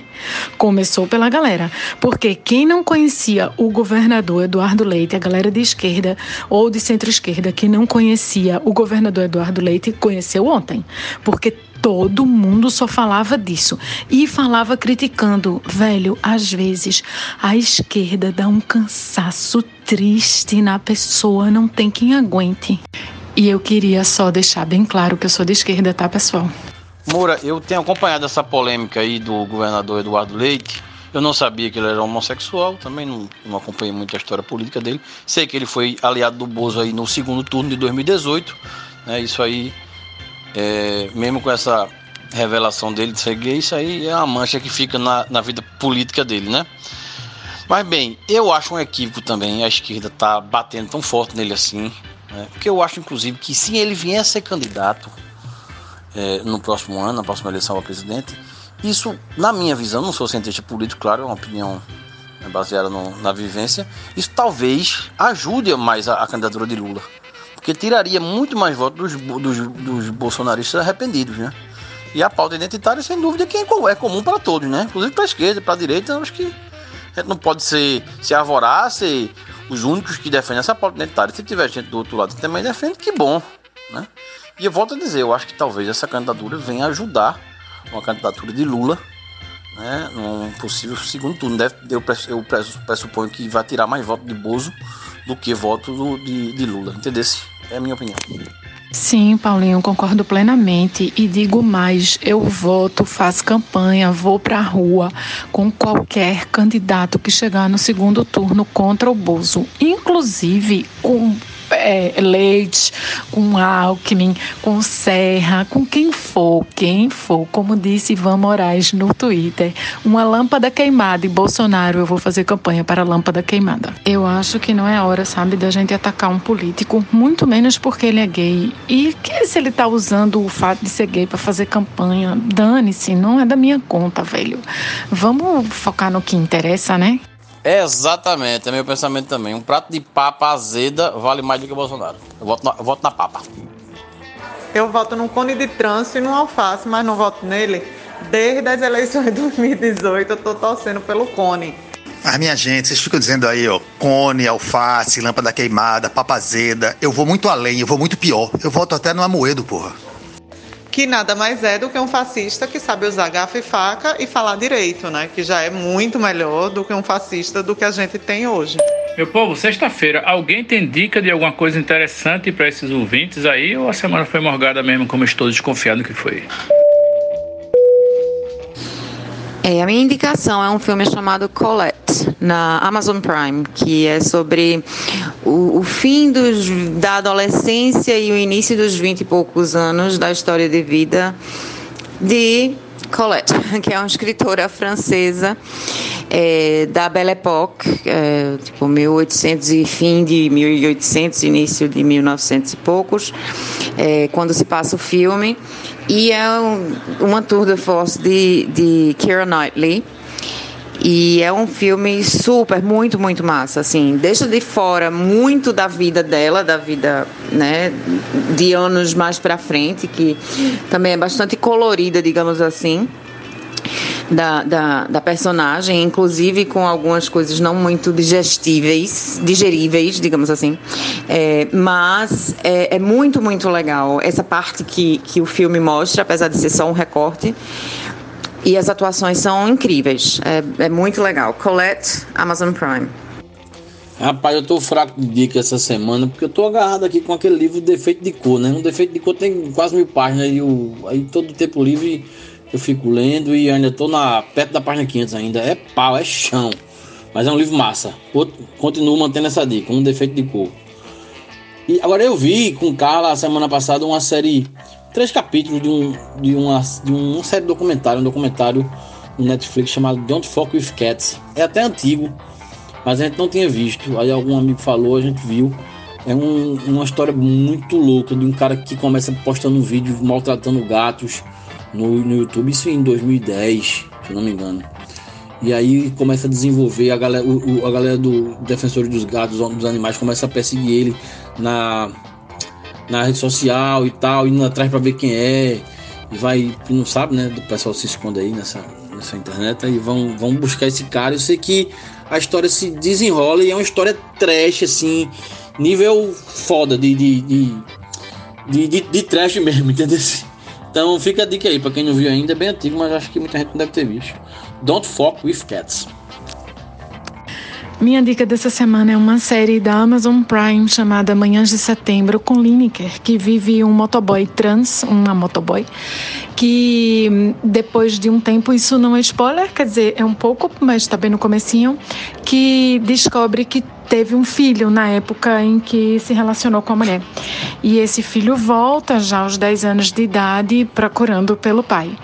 É, são cinco episódios, eu só vi três, mas já recomendo. Os três episódios que eu vi já valem a pena. Se os outros dois forem muito ruins, vocês me desculpem, mas eu acho que já vale a pena. É legal, é bacana, um drama contemporâneo, enfim, uma história bem é, é, pé no chão no sentido de que os cenários, a, vi, a, pobreza urbana no Brasil é retratada de uma maneira bem diferente do que a gente costuma encontrar nas representações do audiovisual brasileiro. Eu continuo sem dica essa semana também, mas minha namorada está lendo também o Defeito de Cor. Paulinho, vocês conhecem, né? É, que é Clube do Livro, né? E eu recomendo por osmose, porque o negócio parece ser foda mesmo, parece ser bom pra caralho. Ela fica querendo comentar comigo, só que é uma tranqueira da porra, né? Pesadíssima, né? E aí eu fico, meu irmão, não me conte, que eu não quero saber essas coisas, já basta a minha vida de sofrimento aqui. Então, eu recomendo a recomendação, recomendação de Paulinho, por osmose, um defeito de cu. Ah, que coincidência maravilhosa, Fred. Tá vendo tu? Eu sei que o Roberto tem bom gosto para leitura. Conheço o Roberto. E me surpreende positivamente que ela esteja ao mesmo tempo lendo comigo um defeito de cor. Vou começar a conversar com ela sobre o livro então, pra gente trocar, trocar essa, essa tabelinha gostosa. O livro é massa, é pesado, é, mas vale a pena. Eu vou dar uma dica de um curta que eu vi no Disney Plus. Eu não sei se vocês já sacaram isso. O Disney Plus tem uma sacada meio é, YouTube, eu acho, por causa dessa criançada hoje que está mais afim desses filmes mais em formatos de pílulas, né? Essa coisa mais curtinha que é o que o YouTube faz com eles. E aí tem um muito curta, até de histórias bem famosas de Toy Story e tal, que eles pegam e fazem em sessão. Tem uma sessão, uma coleção, na verdade, do Toy Story, que é chamado Gafinho Pergunta. eu não sei se vocês já assistiram o Toy Story 4, tem um personagem muito interessante lá que é o Gafinho que quem já assistiu vai saber exatamente por que, que essa coleção de filmes de curta se chama Gafinho Pergunta, porque ele é um brinquedo mais ou menos que foi transformado em brinquedo. E a, a série de essa coletâneazinha que tem de curtas dele é muito legal, que são dúvidas que ele fica tirando desde o que é dinheiro ao que é um amigo, sabe? E a pegada realmente é, da comediante da coisa é muito bacana. O personagem é muito bacana, né? E aquele entorno todo que tem da, do roteiro do Toy Story é muito legal. Fica aí essa dica. Não sei se vocês já viram, se os filhos de vocês já viram, mas quem tem filho, quem não tem filho, Garfinho pergunta. Eu vou dar uma de Dante agora e dizer que não é opção sexual, é orientação sexual, porque a pessoa mesmo não tem opção, né? É, você nasceu, nasceu e é isso aí, velho. Foda que eu passei um tempão aqui antes de gravar, Fred, pensando se era orientação, era opção. Eu fico toda vez me embananando com essas coisas. Eu acho que eu sou muito cringe, né? Olha, vocês vão me permitir fazer um trocadilho futebolesco, porque está passando nesse exato momento aqui Suíça e Espanha. A Suíça empatou porque os dois zagueiros bateu cabeça e vocês sabem que existe um zagueiro chamado Paul Torres no time da Espanha. E o Pau falhou. que o pau bateu cabeça. Realmente, viu, Cerejo? Realmente. Companheiros, é. Fazendo uma. Uma chamadinha aqui direto do movimento. Tudo em paz. Caminhando bem. Teve uns dois barulhos de bomba agora aqui que os furicos ficaram tudo apertados. Mas o movimento segue bem. E com a galera legal, gente boa, povo legal por aqui. Tá rolando, tá massa. Bora Bolsonaro, ouvir a bombinha aí. Só para tranquilizar aí os ouvintes, rapaziada, o barulho de bomba é um bacar marteiro que tá aqui. tá tudo tranquilo. Rapaziada, só para dar um fechamento, rolou massa. Tava rolando um maracatu agora lá no final, ali na, na, na Boa Vista. Tranquilo. Escoltamento de polícia eu nem vi, eu vi mais uma galera mais da CTTU, a turma que tava mais organizando lá o trânsito. Confesso, como eu falei, tomei um susto do caralho com o bacar marteiro. Aí estamos aqui na ruazinha do Central. A galera tá por aqui. Eu vou tomar uma cervejinha só para comemorar. Mas o movimento foi massa, mais uma vez foi massa. Só a chuva que realmente atrapalha um pouco. Tô começando a achar que São Pedro é, é um cheiro. Parabenizar mais uma vez nosso correspondente oficial Bruno Cerejo, diretamente da manifestação Fora Bozo. Esperar que ele esteja bem depois desse susto que ele tomou que ele tenha deixado na- nas obras dele um tremendo freio de mountain bike. É brincadeira não, um pipoco de um, de um bacamata assim perto de você, pessoa se tiver merda feita, você caga, viu? Eu tô me abrindo aqui com tiro de pacamateiro. Realmente, Paulinho, se tiver merda pronta, fodeu. Rapaz, uma vez eu fui para um, pra um desses comícios de Lula livre, né? No centro da cidade e tal. Aí Lula ia discursar, mas acabou que eu nem vi, porque foi muito tarde. Eu voltei para casa que eu tava com lixo, bem pequenininha. Mas aí teve um, uma porra de uma camarteiro que cara começou a atirar e ali naquelas ruazinhas pequenininhas de, do lado do, do Pátio de São Pedro.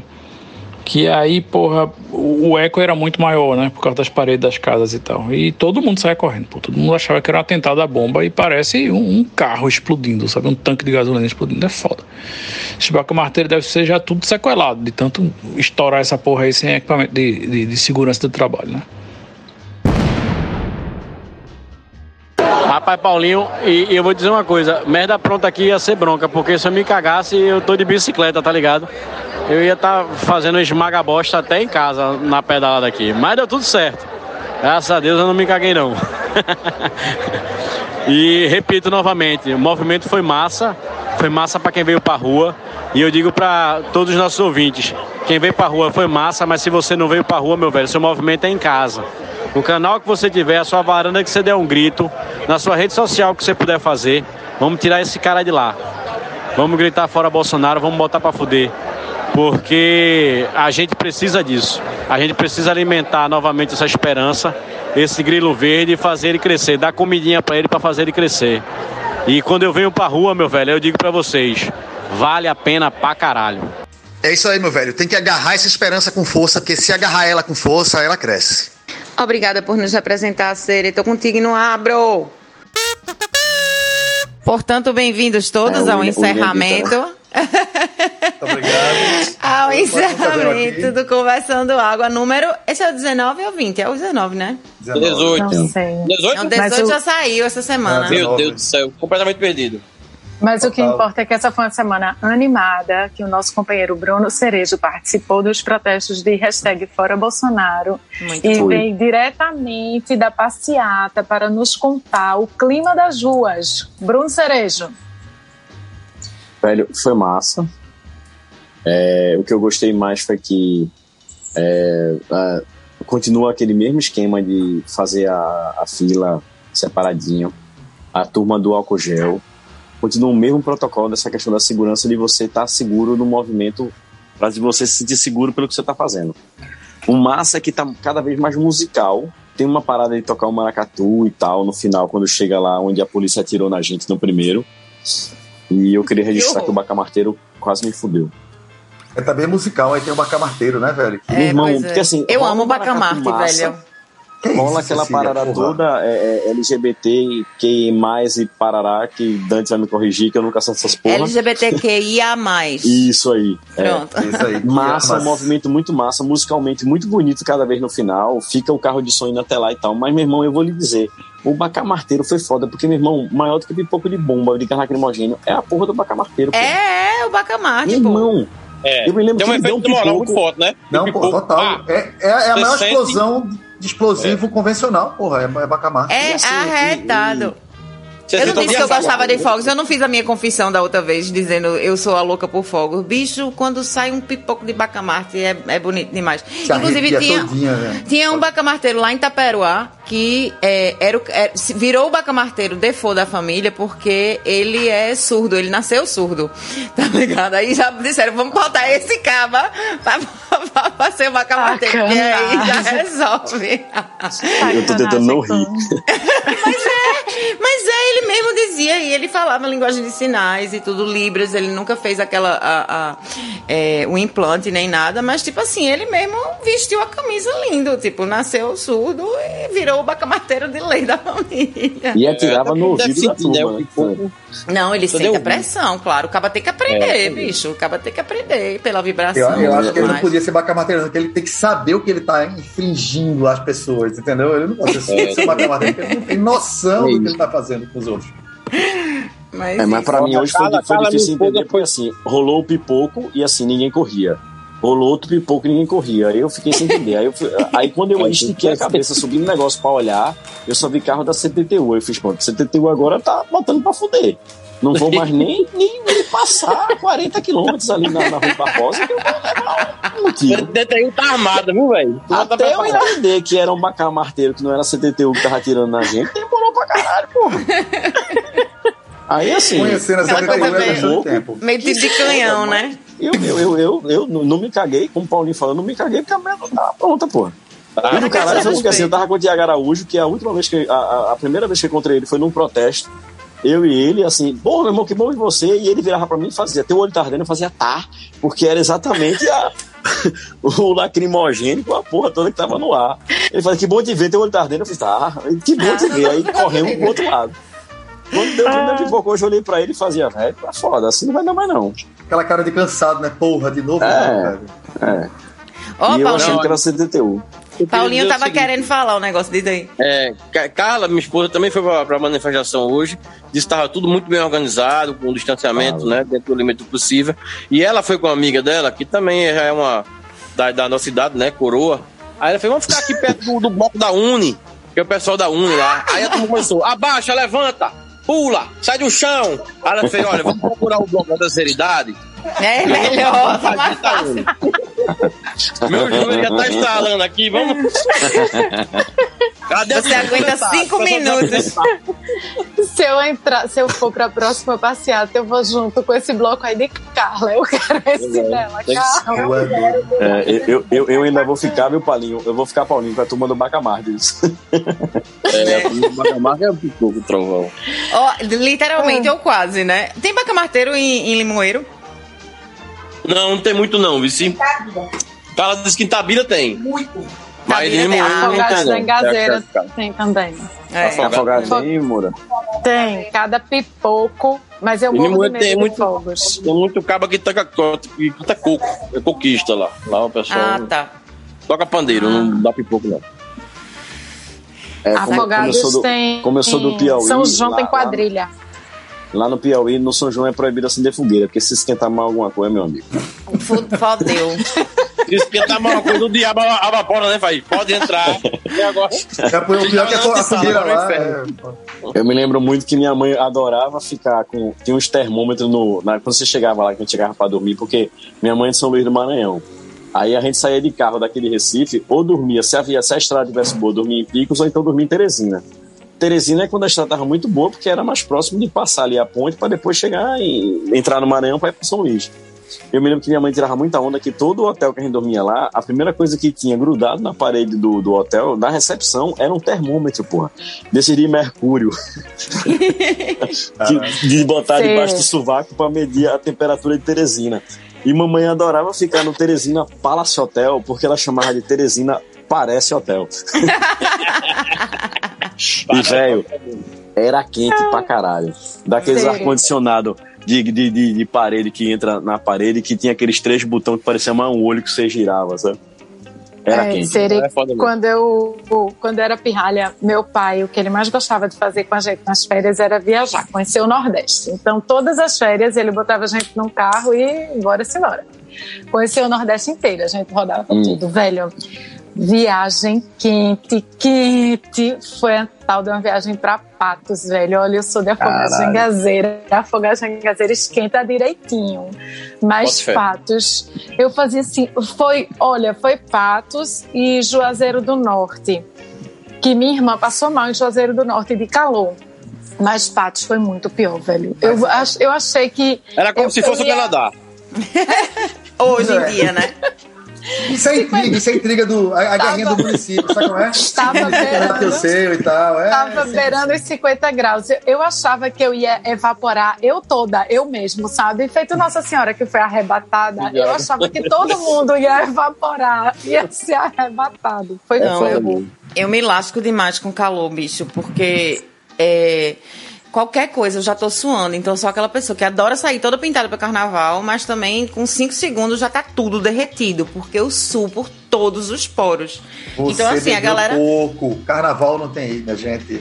É, não, cara, é é não, mas, né? mas veja, tem uma história que eu acho que isso influenciou na minha memória de- da pele. Eu sei lá que bexiga lixa foi.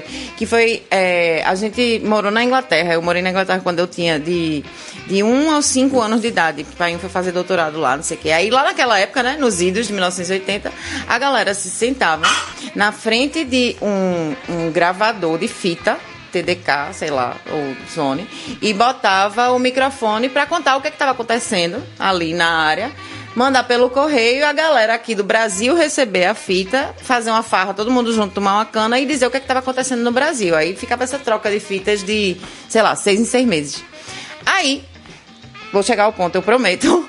Teve um dia que tava lá a fita sendo gravada e mãe e pai, tipo, não, porque Margaret Thatcher e o valor do pound, e a gente comprou um ovo Margaret essa Thatcher. semana, é, não sei o que, não sei o que. E, por- e minha tia tava visitando aí, e, só que todo mundo ficou tão entretido com a gravação que aí disseram, caralho, Aninha, cadê Cecília? Aí ficou na gravação, tem isso gravado lá. Cadê Cecília? Cadê Cecília aí? Alguém corre pra pegar a Cecília, que ela tá pelada rolando na neve. Isso está gravado. Portanto, a minha vida, eu acho que foi pautada por esse momento, que eu vivo morrendo de A calor. sua vida então, se eu é uma, poupar- é uma consequência desse momento. Tá tudo explicado Ou seja, agora. né? exatamente. E- O seu hipotermia é uma coisa termômetro séria, corporal. porra. Da gente Seu a termômetro corporal é, É- psicológico. é- Pois é, que eu tava, é totalmente psicológico, eu tava ali rolando na neve, mas tipo, tá Olha, bom. meu irmão, que nasceu em Afogagem Gazeira, feito eu, um calor E tentou, e miserável. tentou rolar na neve. Não, jamais. Ele sempre foi muito calorento, muito. Eu acho que ele passou um ano na Inglaterra, assim, na infância, a gente não sabe. Pois é. Eles. Não é a que a gente tava na Inglaterra, inteira- tava rolando na neve quando pirrar, né? Não, ele a vida inteira. A gente, manhã mora na Beira Rio até hoje, né? Ele, ele dormia numa rede na varanda, 11 primeiro andar, um vento triste, um frio miserável. Ai, porque eu não aguento o calor. Deve ser, deve ser raciado com Cecília, os mais meninos, Pronto. tu veio de afogados na engazeira, pra dizer que tu não aguenta calor no Recife. Vai te enxergar. Ah, é. É demais, é. É isso. É muito isso. Limoeiro também é muito quente. Uma vez eu vi um pombo chorando lá no centro da cidade. e chorava o pombo. É sério.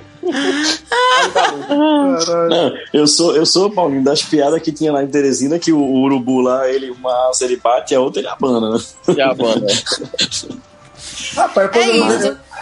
Não, eu ia só dizer, é fala aí, do que, do que. Não, Teresina é muito pior que São Luís, né? Porque eu, em São Luís eu não senti essa, essa discrepância. Não, velho, mas São Luís não tem não, Não. Fred. São Mas diz que é Teresina é muito pior, né, velho? É quente, velho. É, Teresina de Ó, a felicidade de, de ir pra São Luís, de passar por Teresina, é que depois da ponte que você passa, no primeiro posto que você parar, você pode parar lá e pedir um Guaraná Jesus, velho. É, Aí é a maior felicidade. Vixe, Maria, que negócio ruim. Né? olha que eu já tomei, eu já É tomei ruim mais de uma porra, vez, porque eu fico sempre provando as coisas de novo, né? Pra, pra ver o negócio Rapaz, bom. Aí o negócio é rosinha, pá. Que negócio ruim do caralho, velho. A coisa mais impressionante de São Luís. Eu, em São Luís eu estaria realmente Falou, bastante falou impressionante. Cecília assim. que compra Essa coisa- flandangos sabor wasabi. E não gosta, É. de- é, mas é. Mas, em São Luís, a Tem galera, algumas coisas que eu não gosto, posso, posso não a gostar. galera realmente gosta, porra, do Guaraná Jesus. Tá Meu irmão, o Guaraná Jesus é muito bom, velho. É uma coisa normal lá. Com E outra coisa, Fred, você não pegou uma coisa sensacional, só pra fechar o quesito Guaraná Jesus, você não pegou uma coisa sensacional que tinha, que era o concorrente do Guaraná Jesus, que era a Geneve. Judas! Geneve. Judas? Era, era Geneve. Eu sei que era Judas. E Geneve era da Pepsi. Que o Guaraná Jesus sempre foi da Coca. E Geneve era da Pepsi. Geneve era muito melhor. Que era, eu acho que era pra ser Genésio, acho, alguma coisa assim. Mas era Guaraná Jesus e Geneve Geneve. processou e virou Geneve. Eu lembro que uma vez eu essa peguei expressão uma... pra gente não ser excomungado, viu? Jesus Fazendo Copa. mandando Season É. desiste pra o Geneve, tá ligado? Olha, vai rolar. Eu lembro que eu fiz uma conexão uma vez em, em- no Maranhão e tinha lá na, todas as outras, aqueles, aqueles cases de aquelas máquinas automáticas de refrigerante, salgadinho, não sei o que, não sei o que, não sei o que. Você sabia que tinha chegado literalmente, porque aí tinha, tipo, quatro dos negócios eram só de Guaraná Jesus, tá ligado? E o resto, tipo, tinha um de Coca, um de, de, sei lá, de Guaraná e pff, o resto era tudo Jesus, que é só o que a galera toma.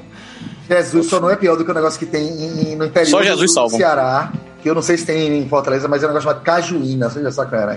Aí eu É, adoro é, é. cajuína. Tá, caralho, Moura. Cajuína é melhor que. Jesus. Adoro. Não fala, não Melhor tá gravando, porra, não fala assim no público. Teresina tinha muita cajuína também. Jesus era da Coca, é pior. Jesus era da Coca. Jesus. Ó, eu acho que a gente pode fazer um brinde jesusístico aí pra gente finalizar. Eu acho, vamos lá. Eu vou, eu vou botar Ok. água no vinho pra ficar rosinha e virar Jesus. O meu também é foi igual do Fred, é promoção do extra. Porra, promoção do extra. Pior que esse, esse, esse, esse vinho é o melhor custo-benefício que existe Também na humanidade de- em várias coisas, não só de vinho. Então pronto. Loma Negra, é isso. Pinot Noir, porra, é um negócio maravilhoso. É. 3 reais, porra, no extra. Melhor de todos. Primeiro. 23,90, não, não, não é mita. Vai, Tá bom. vamos. Valendo. Valendo. Qual é o vinho? Ok. Vambora. Encerrou? Vamos encerrar? Galera, obrigado. Bora. Desculpa Um, dois, qualquer três coisa. já. Qual é o nome do vinho? Loma Negra, Pinot Ah, Loma Noir. J. Loma MC, Negra. Lo, MC Loma Negra. MC Loma Loma Negra. Negra, pois é. É isso, gente. Comprem um MC Loma Negra da próxima vez pra vocês curtirem ouvindo o Estourado. podcast. Compre Também é uma das melhores uvas que existem, né? Agora eu aqui dando de enólogo. Porque, verdade. veja só, Pinot Noir... Né? Não é? Ah, O caba do carreteiro bem. do passado. Harmoniza bem com O você. cara, o cara, o cara que tinha a marquinha, a marquinha aqui no ombro da redinha do carreteiro de 20 litros que ficava bebendo pra você, né, galera? Um beijo. Beijo! Tchau. Beijo, pessoal. Tchau, um beijo Até semana que vem. Lembrem-se de mandar para o t.me barra William Paiva Oficial quaisquer comentários ou áudios que vocês podem participar do nosso programa. Conversando Água. É Conversando Água ou, arro- ou Conversando Água podcast, arroba gmail, né? Vocês É já sabe. ouviram várias Não, vezes falar site, esse, vai lá, esse e-mail, vai lá, dá uma Podcast. olhada, compartilhem e até o nosso próximo episódio, meu povo. Uh! Um cheiro. Bom dia, minha gente. Hoje é domingo, dia 4 de julho. Eu estou andando de bicicleta pela cidade do Recife e posso afirmar para vocês categoricamente: não existe coronavírus, não existe lockdown, não existe distanciamento social, não existe nada disso. A vida segue. Primeiro dia de sol da semana. Tá todo mundo louco pela cidade, sem máscara, se confraternizando. Para até carnaval. Coisa linda. Bom dia para todos. Eita, eu podia mandar esse áudio. Ontem teve encerramento, vai ser um áudio apócrifo. Tchau.